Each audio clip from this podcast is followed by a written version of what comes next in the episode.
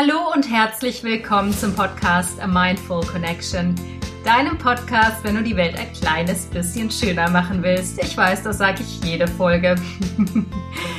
und heute in der Folge 38, warum der Weltvegan-Tag eigentlich kein Grund zum Feiern ist, möchte ich dir ganz kurz und knapp meine persönliche Meinung zum Weltvegan-Tag mitgeben, der am 1. November diesen Jahres stattfindet. Viel Spaß, viel Inspiration und viel Freude beim Zuhören wünsche ich dir.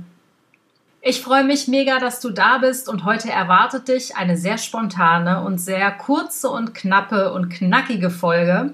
Und zwar hat das den Grund, dass ähm, heute ist Mittwoch, morgen früh um 4.30 Uhr kommt dieser Podcast raus und mir ist gerade meine Datei mit der eigentlichen Folge abgestürzt und ähm, 33 Minuten geschnitten und schon mit Musik versehen sind für den Arsch. Entschuldige meine Ausdrucksweise.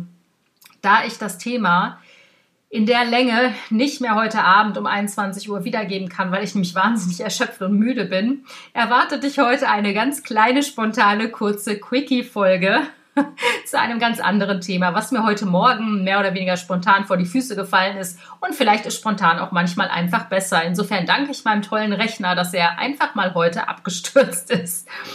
Also, heute Morgen bei Facebook habe ich gelesen, dass am 1. November der Weltvegan-Tag stattfindet. Und erst dachte ich so, hm, ist ja eigentlich ganz cool, dass ein Weltvegan-Tag gefeiert wird als ich dann doch länger drüber nachgedacht habe, dachte ich mir so, ist es denn wirklich so cool? Ähm, denn diese sogenannten Feiertage oder ja, ist ja ein Feiertag, finden ja nur statt, wenn etwas Außergewöhnliches stattfindet. Denn das ist genau der Punkt. Ich habe mal gerade recherchiert, den Weltfleischtag gibt es nicht. Und vielleicht mag sich das etwas komisch anhören, aber der Weltvegan-Tag kann ja nur gefeiert werden, weil es nicht die Norm ist. Und Fleischessen ist leider heutzutage immer noch die Norm. Insofern gibt es auch keinen Weltfleischtag. Und ich wünsche mir, in einer Welt zu leben, in der es den Weltvegan-Tag gar nicht mehr gibt. Denn ich wünsche mir, dass die pflanzliche Ernährung und damit das Wohl der Tiere und ethisches und moralisches Verhalten von uns Menschen hm, einfach normal werden würde. Und wenn ich äh, so etwas länger drüber nachdenke, ich habe vor einigen Jahren ein wunderbares Buch gelesen, Warum wir Hunde lieben, Schweine essen und Kühe anziehen, von der Soziologin und US-Psychologin Melanie Joy geschrieben. Das kann ich dir im Übrigen sehr ans Herz legen. Da geht es um genau das Phänomen.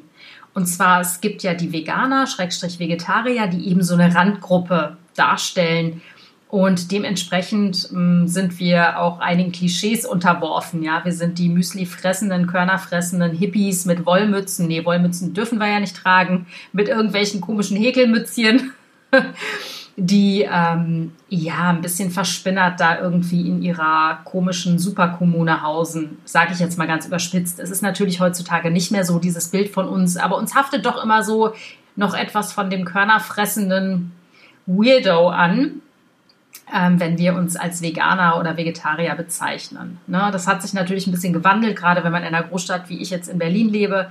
Aber nichtsdestotrotz wird man immer noch mitunter schräg angeguckt, wenn man sagt, man sei Veganer.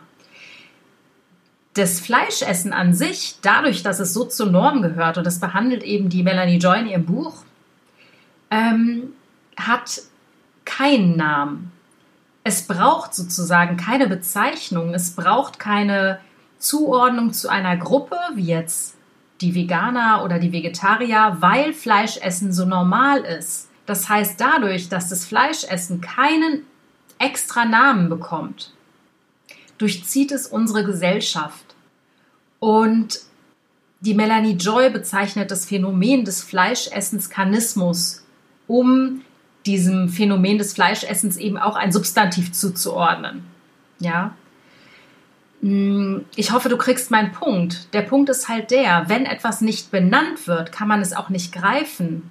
Und dadurch, dass man es nicht greifen kann, nimmt man es auch als Wahrheit an, weil es eben keiner Randgruppe zusortiert werden kann, wenn du verstehst, was ich meine. Und Deswegen ist mir auch dieser Welt-Vegan-Tag so bitter und sauer aufgestoßen heute Morgen, aber auch erst nachdem ich etwas drüber nachgedacht habe, weil ich mir wünsche, dass die Welt irgendwann an den Punkt kommt, wo wir eben diesen Tag gar nicht mehr benötigen und ihn nicht feiern müssen, weil vegan zu sein eben keine Randgruppenerscheinung mehr ist, sondern einfach die Normalität geworden ist.